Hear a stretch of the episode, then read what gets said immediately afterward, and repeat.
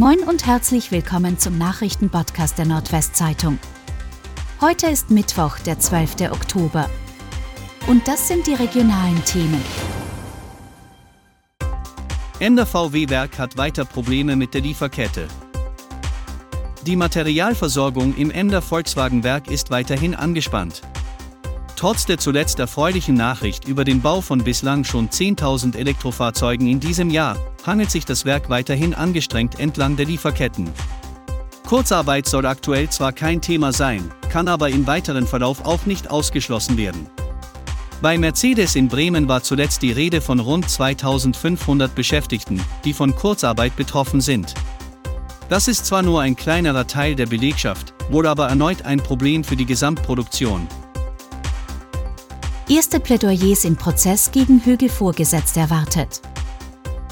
Im Prozess gegen frühere Vorgesetzte des verurteilten Patientenmörders Nils Högel werden an diesem Mittwoch am Landgericht Oldenburg die Plädoyers der Staatsanwaltschaft und der Nebenklage erwartet.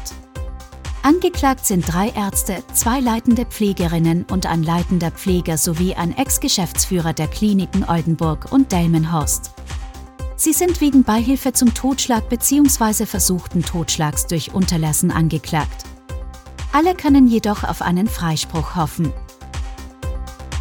Stadt Wilhelmshaven will Klinikum mit 20 Millionen Euro retten. Die Verluste des Klinikums Wilhelmshaven haben eine Größenordnung erreicht, die von der gemeinnützigen Gesellschaft nicht mehr bewältigt werden kann. Um das städtische Krankenhaus vor einer drohenden Zahlungsunfähigkeit zu bewahren, will die Stadt dem Haus 20 Millionen Euro zur Verfügung stellen, um die ausstehenden Zahlungsverpflichtungen zu erfüllen. Über einen entsprechenden Beschluss hat der Rat der Stadt an diesem Mittwoch zu befinden. Verdächtiger im Fall Medi in mehreren anderen Fällen angeklagt. Der Verdächtige im Fall der verschwundenen Medi ist nun in mehreren anderen Fällen angeklagt worden.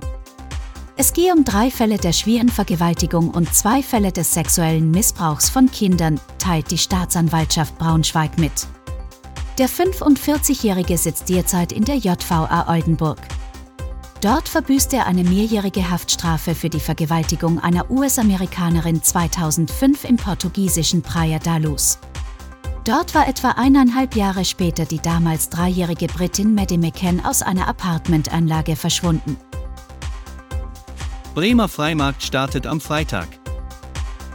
Der Bremer Freimarkt bietet Besucherinnen und Besuchern ab Freitag rund 300 Fahrgeschäfte.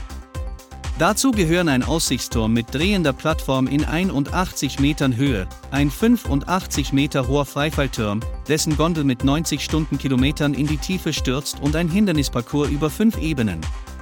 Karussells, Riesenräder, Spielgeschäfte sowie mehr als 140 Gastrobetriebe ergänzen das Angebot auf der Bürgerweide direkt neben dem Hauptbahnhof bis zum 30. Oktober.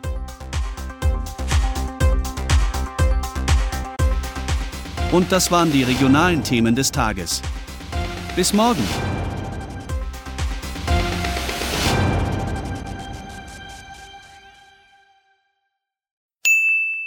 Werbung Kennen Sie eigentlich schon den Kriminalpodcast der Nordwestzeitung?